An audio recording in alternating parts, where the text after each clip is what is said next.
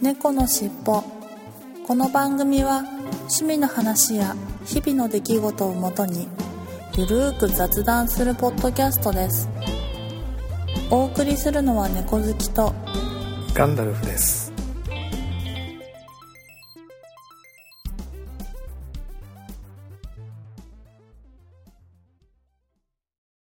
猫のしっぽ。猫のしっぽポッドキャスト第460回始まります。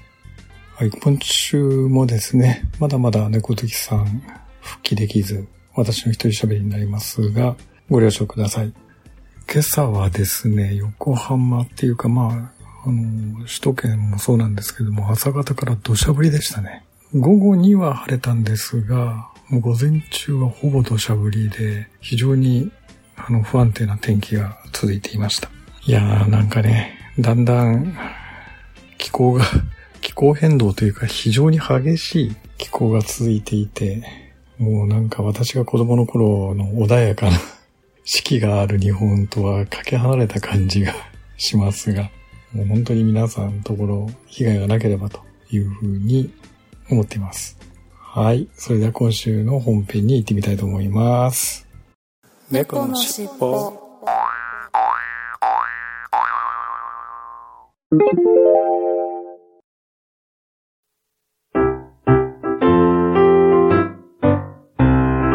れくらいのお弁当の蓋に、おったよりおったよりちょいと詰めて、ハッシュタグにおっぺふたつけて、もちさん、もちもち。ライドさん、はいはい。ゆかさん、呼んだ？八部九夫さん、小躍りしましょう。ネタの滑ったくまさん、滑ってないわ声の通ったグリーン。そんな。ポッドキャストお弁当の蓋、週のどこかで不定期配信中。ゆるっと聞いてね。私さんはなんかおすすめの本ありますか？おすすめの本ですか？うん。あのー最近本ほとんど読めてない。なんか、昔はひたすらね、その、ミステリーとか SF とかファンタジーとか文庫本読み漁って死ぬほど読んでましたけどね。なんか長いうん。小説がだんだん読めなくなってきて、うん。うん。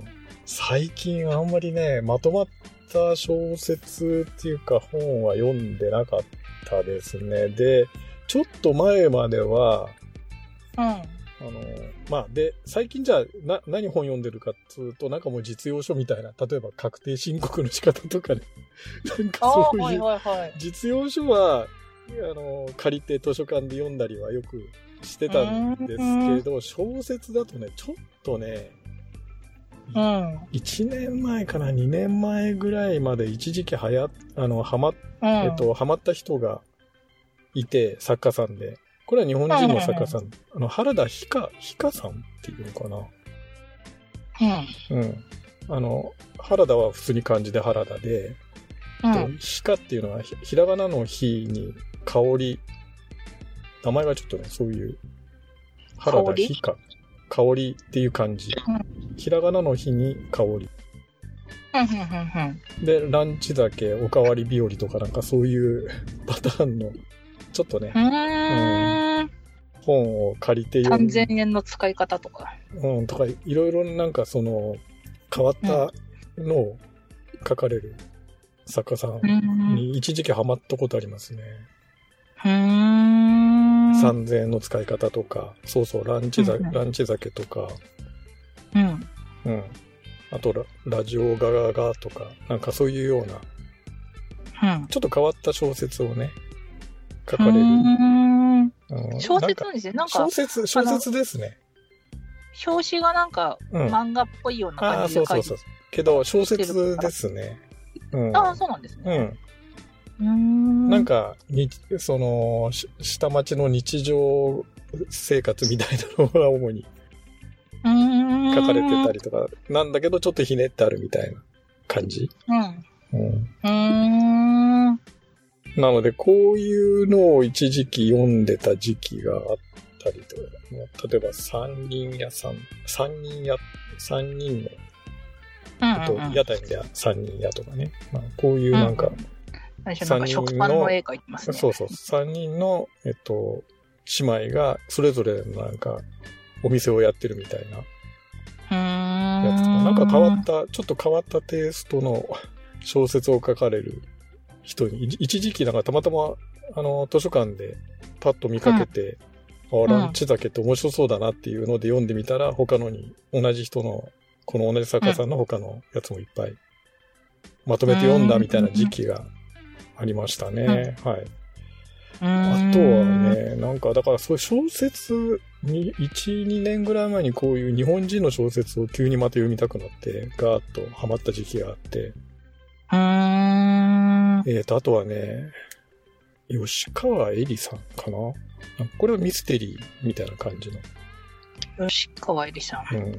き、きか吉川恵里恵里さんかな？うん。あの、エリは英語の A, A に梨でエリさん。梨梨っていう字、エリさん。うんほうほうほう。ああ、これなんか、あの、本屋さんで見たことありますね。書籍。なんかね、割とちょっとミステリーっぽい感じの濃い感じの。うんうんうん。うーん。やつを読んで、読んでみたりとか、一時期そういうふうに、ちょっと日本人の作家さんにいくつかハマった時期が、い1、2年ぐらい前にあって、ひたすら図書館で同じ、その、一個ハマるとその人のまとめてガーッと借りるみたいなパターンをよく。あとはまあ有名ですけど、牟礼陽子さんとかね。うんうん。ムレヨ子。うん。牟礼陽子さんなんだっけななんか、とね、なんだっけなパンとスープと猫日和？これなんかビデオかなんかにもなってるかな？おー、なんか聞いたことあるパンと。スープと猫日和っていうので、これ多分ビデオになってましたね、確かね。ビデオっていうかなんかドラマになってまある、うんドラマになってましたね。うん。レンゲソウとか。そうそうそうそう。まあ、あの、ムレヨコさんっていろんな、いろんなのを書いておられますけど、へレンゲソウ物語とかね。うん。たくさん書いておられますけど、なんかこういう、あの、割とね、この人は猫、猫が好きみたいで、猫のうんうん絡むような話をうん。うん。書かれる。ような感じが多かったんで、まあ、それでちょっと一時期ハマって読んでたっていう時期もありますかね。日本人の作家さんだとまあなんかそんな感じで、うん。いくつかハマった時期があって、うん結構、まあ、ガーッと読んだりとかうん。した時これもうほとんどでも全部図書館で借りて読むみたいな感じ。ですよね。あとは、あの、なんだっけな、三浦紫音さんとか、三浦シオン。三浦は漢字で、紫音はひらがなで、おが、おがし下のおですね。うん。うん。まほろ駅前競争局みたいな、なんかそんなうん。のを最初の頃書いておられたみたいなやつ。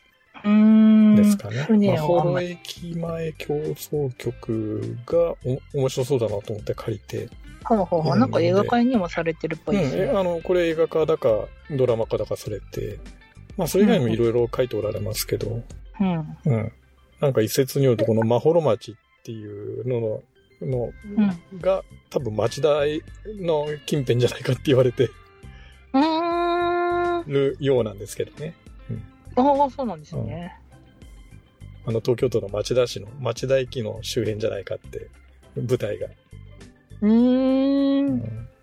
言われてるようなんです5よ作。ぐらい映画になってるんですね。そうそうそう。シリーズになって何冊かだ、あと、三浦志保さん、あの、船を編む？これ辞書かな、編む。かなんかのやつだっけ？なんか、この前に一度、以前にちょっと一度話題になったああ、そうなんですね。やつじゃなかったかな。へー確かまあそういうのも書いておられるんじゃなかったかと思うんですけど。それも映画化になってるっぽいです映画化されてると思いますね。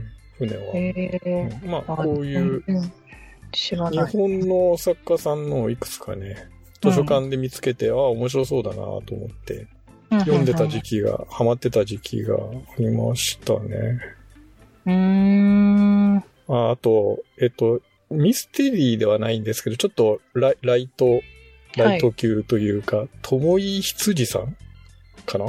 スープや雫の謎解き朝ごはんとか、なんかそういうちょっとか、ともい、あの、ゆ、友の井戸の井に羊？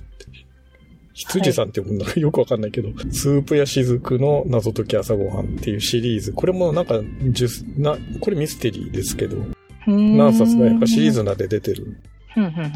ミステリー大賞かなんかに一,、一度なったのかな？多分。へー。このミス。えー、読んでみよう。こういう、これはちょっと軽いミステリーみたいな感じですね。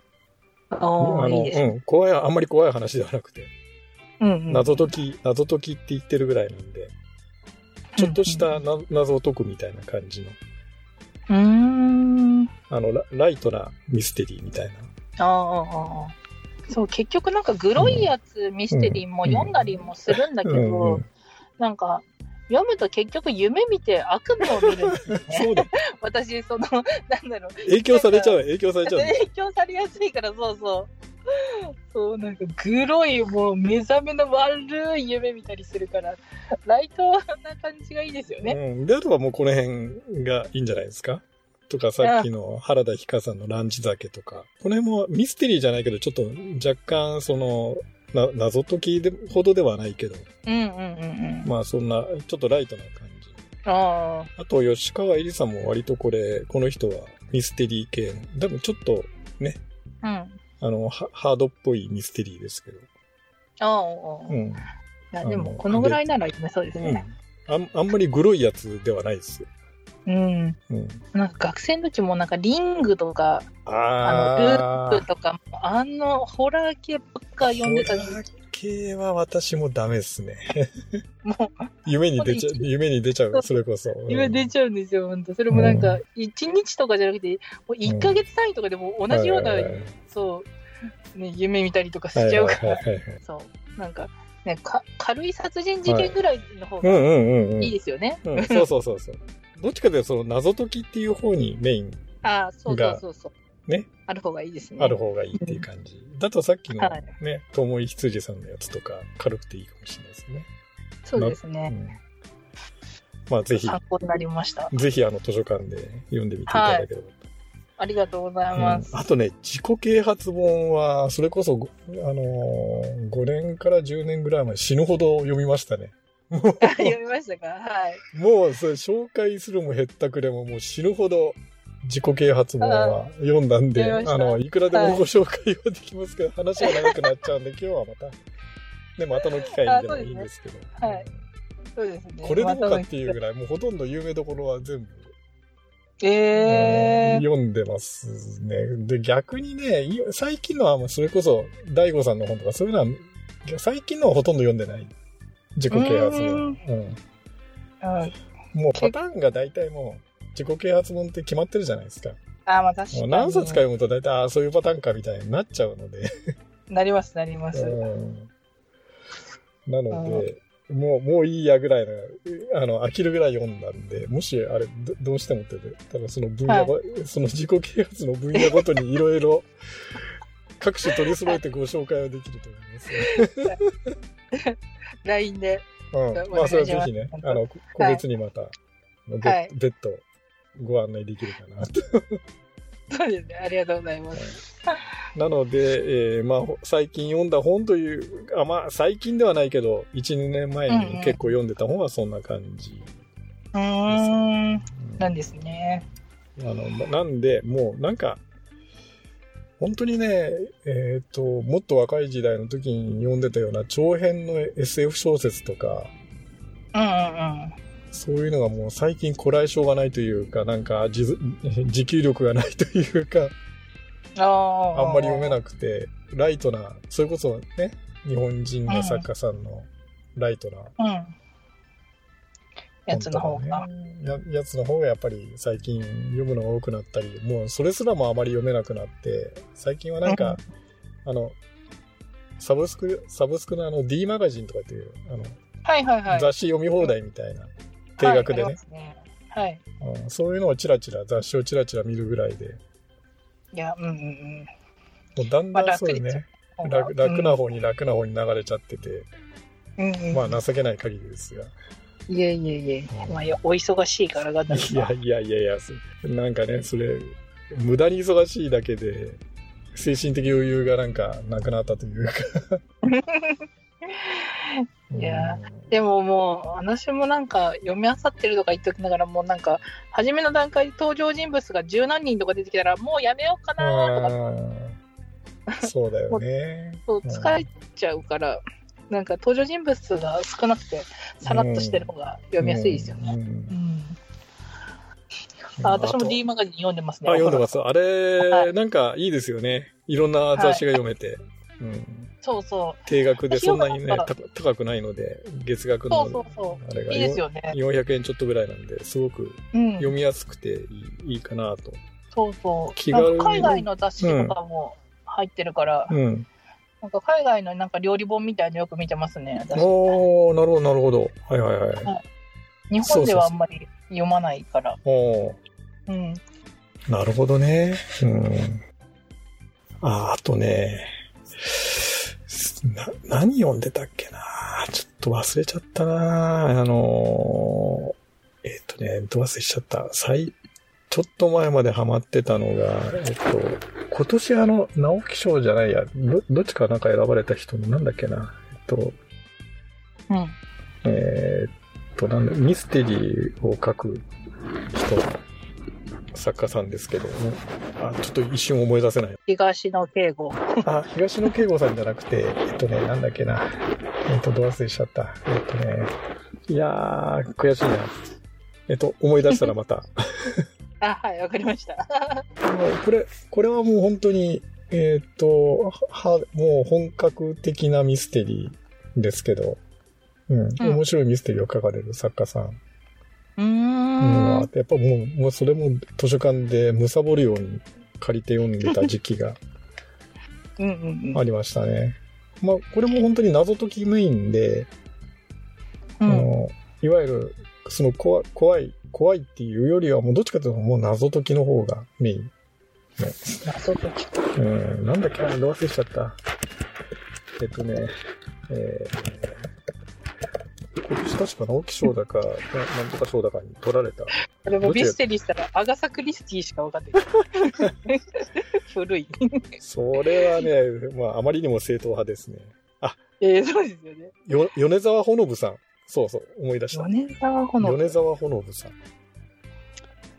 えーもう一人、あの、ここの、あ直木賞の本は読んだことないんですけど、米沢ほのぶさん。米にあのうん、沢はちょっと難しい方の沢ですね。あ、評価はこれ。あ、評価、評価、そうそうそうそう。これう、んうんうんうん、あ、の、あれ、あれじゃないですか。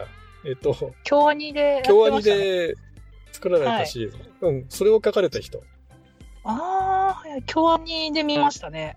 あの、評価っていうね、このシリーズを書かれた、うん、評価とか、うん。これ何冊か、この評価がシリーズになってる。あ、そうなんだ。この人の一時期ずっとハマって読読みましたね。ええうんあ、まあ評価楽しかったもんな。いや、この人のも読んでみよう。ぜひこの人のはねデビュー、作なんだ。うん。うん、うん、評価がデビュー作で、ええで、これが4冊か5冊ぐらいたシリーズで出てますね、評価のシリーズが。へえ。うんそれ以外に、やっぱり同じ謎解きミステリーのうんがいくつか出ていて、うん。うん。うん、もう軒並み全部それ読みましたね。えー、古典部シリーズとか。古典部シリーズっていうのが、そうそう。うん古典部シリーズっていうのが、そうですね、評価の。あと、それから、あのー小市民シリーズっていうのはやっぱり5冊ぐらい。う。へえ。マカロンの謎とか、なんかそういうの。あと、さよなら妖精、妖精うん。とか。妖精とか。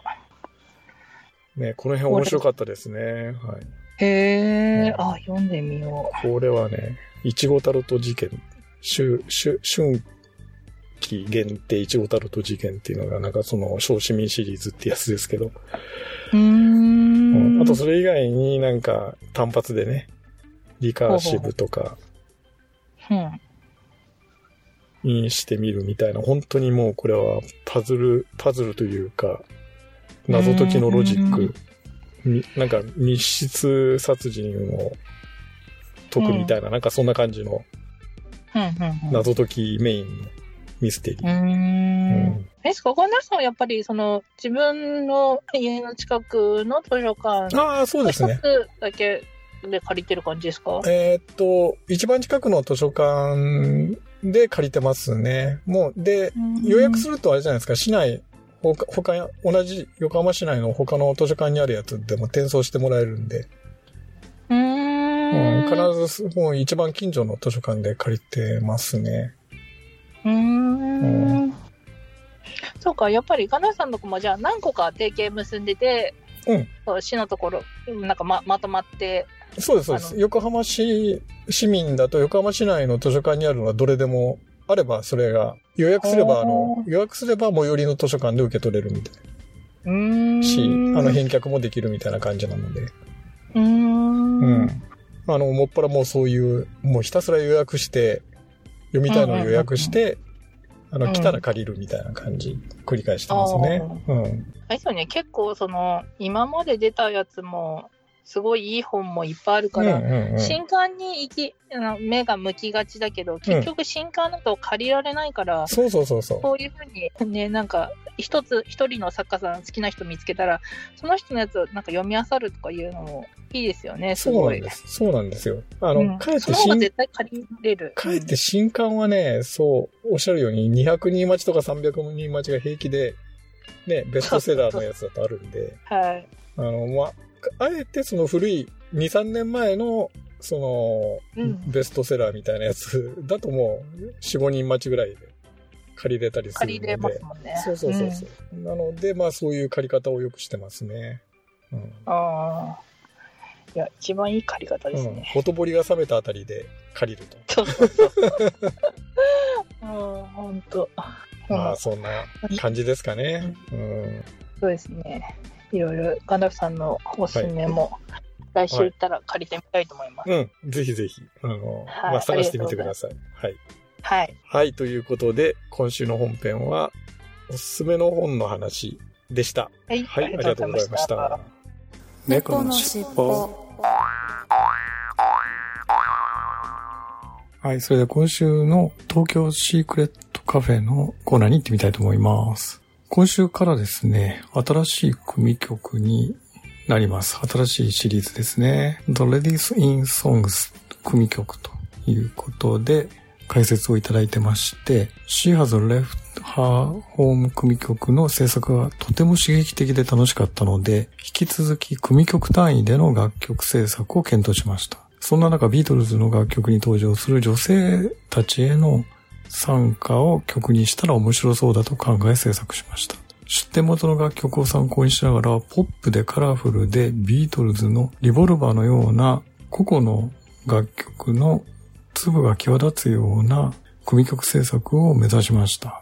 お騒がせさん主導による秀逸なアレンジと女性をモチーフにしたカラフルな動画、メンバーによる美しいコラスによって予想を超える化学反応が起き、とても満足いく作品に仕上がりました。ということで、The Ladies in Songs 組曲の中から1曲目ですね。Chasing Butterfly 蝶々を追っかけてという曲名ですかね。マーサマイディアに登場するマーサをモチーフにした楽曲です。マーサは当時ボーカルが飼っていたペットの犬だそうですが、コンセプト拡大解釈して制作しました。マーサマイディアのようなクラシカルで爽やかで愛らしい雰囲気を目指しました。お騒がせさんの秀逸なアレンジとメンバーの素晴らしいコーラスでかなり満足の高い作品となりましたということです。はい、ではお聴きください。Chasing Butterfly。In a Sunday morning, we take a walk in park. Running through the grass, you just chasing butterfly.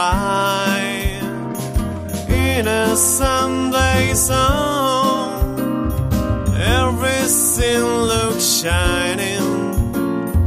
Though it's only a simple thing, suddenly I call your name, Master, my dear.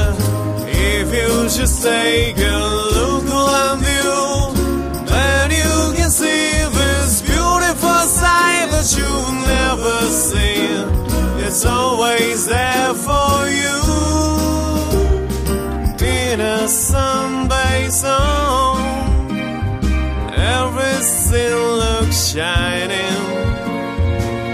A simple thing. Suddenly I call your name, Master, my dear.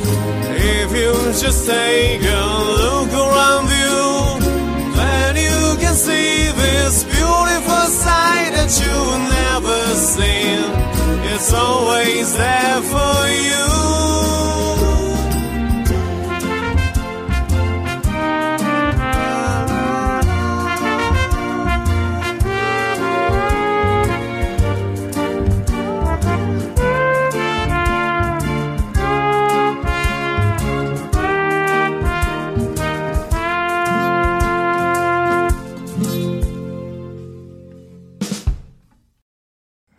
お届けしたのは、東京シークレットカフェのチーシングバタフライでした。いやー、解説にあった通り、マーサマイディアの原曲のようにね、何か可愛らしくて、カラフルで、とっても素敵な曲でしたね。うん。いやこの曲を聴いた後に、実はモチーフになったマーサマイディアも聴いてみたんですけれども、本当にこのモチーフになった曲を彷彿とさせるような、あの、メロディーというか、一節も出てきたりして、雰囲気もとてもね、可愛らしくていい感じの曲に仕上がってるなぁと思いました。聴き比べてみてね、えー、とっても楽しめましたね。うん。マサマイディアは、まあ、ビートルズの、まあ、後期のアルバムに入ってる曲なんですけれども、まあ、著作権の関係で、ポッドキャストでは流せない、残念ながら流せないので、まあ、ぜひ、あの、今だと YouTube とかね、えー Apple Music とかであの聞くことはできるので、ぜひこの曲のモチーフとなったマーサマアイディアも聞いてみていただけると、聞き比べてみていただけると楽しめるんじゃないかなと、より一層楽しめるんじゃないかなというふうに思いました。はい。東京シークレットカフェのコーナーでした。ありがとうございました。猫のしっぽ。今週のいっぱいコーナーに行ってみたいと思います。5月18日、マルエムさんから今日の一本、久々の出社時の帰りにゲット、パイナップル味のデザートビールということで、ツイッターに写真をいただきましたが、パイナップル味のビールということで、ブリュードッグ、メローレザークエストという風にラベルに書いてありますね。はい。えーパイナップル味のビール、デザートビールということで、変わったビールですね。これ初めて見ました。はい。はい、ありがとうございます。いやいやいや、皆さんいろいろ飲んでおられて、羨ましいですな。はい。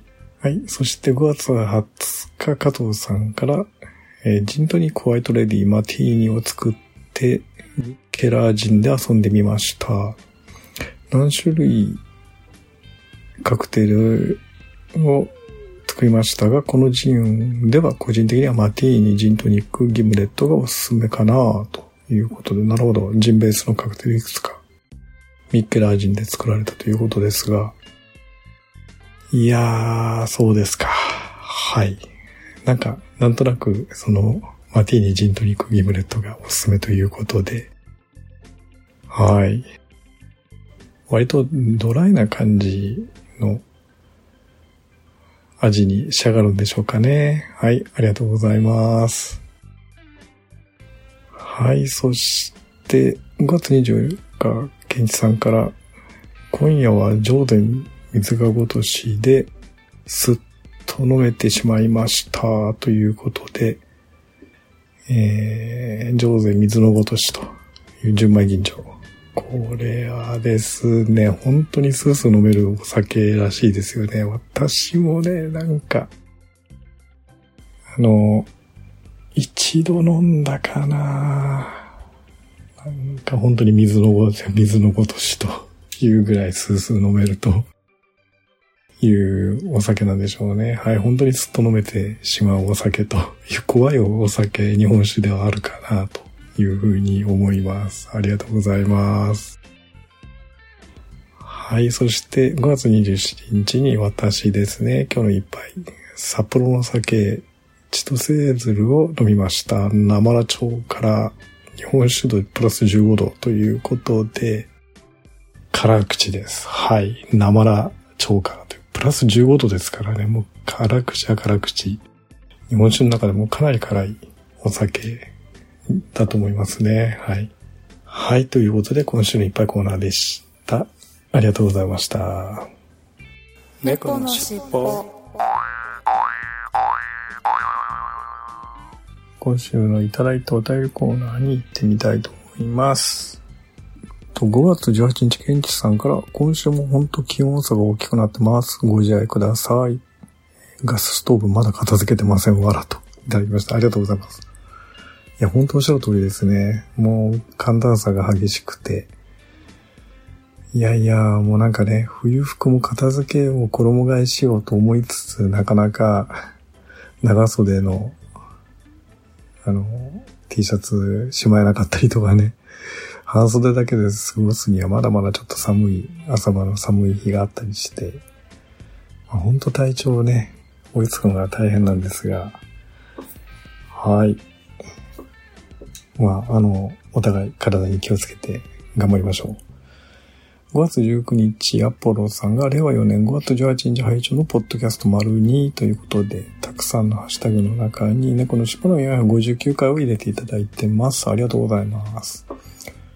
はい、そして5月22日、えー、ズーモうどんあんぎゃさん、かっこ目玉焼きさんですかね。はい。えー、460回の音声ファイルがリンクされてない件、どなたか公式さんに公開ページを確認するように教えてあげてくださいませというふうにいただきました。ありがとうございます。いや、この後にね、えー、私の方でリプライさせていただいたんですが、いやー、一応ね、あのーアップした時多分音声ファイル落ちてなかったと思うんですけれども、うん。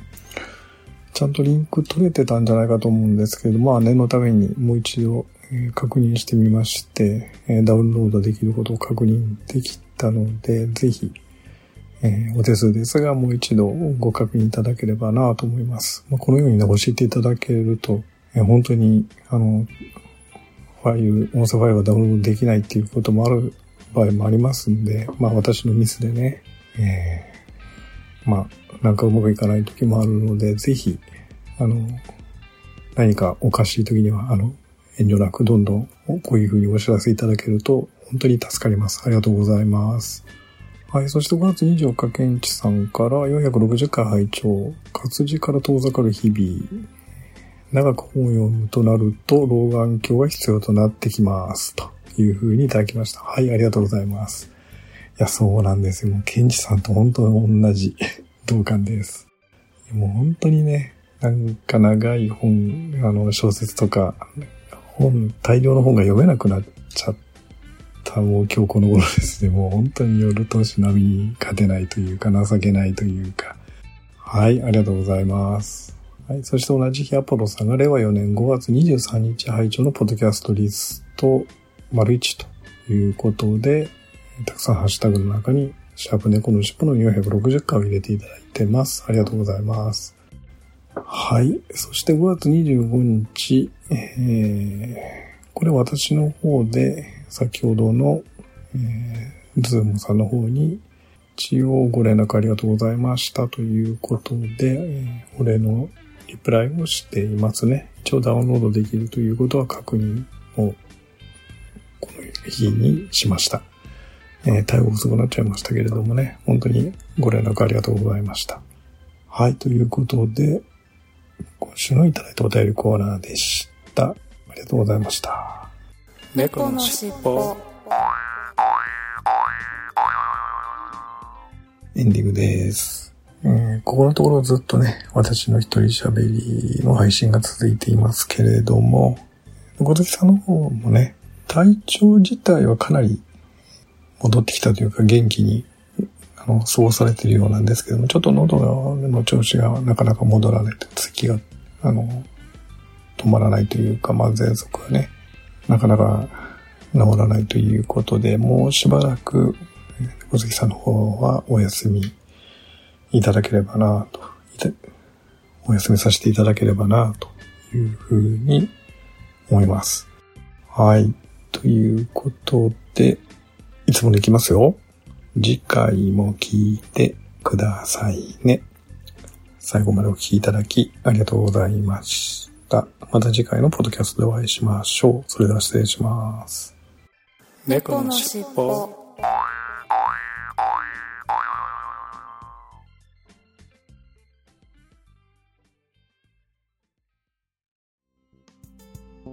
最後までお聴きくださりありがとうございました。お聞き苦しい点など多々あるとは思いますが少しずつでも改善していきますので番組へのご意見ご要望を Twitter メールなどでお寄せいただければ幸いです。この番組は BGM をレノさんにアートワークやデザインをアレットさんにご協力いただきました。お届けしましたのは猫好きと。ガンダルフでした。次回もどうぞお楽しみに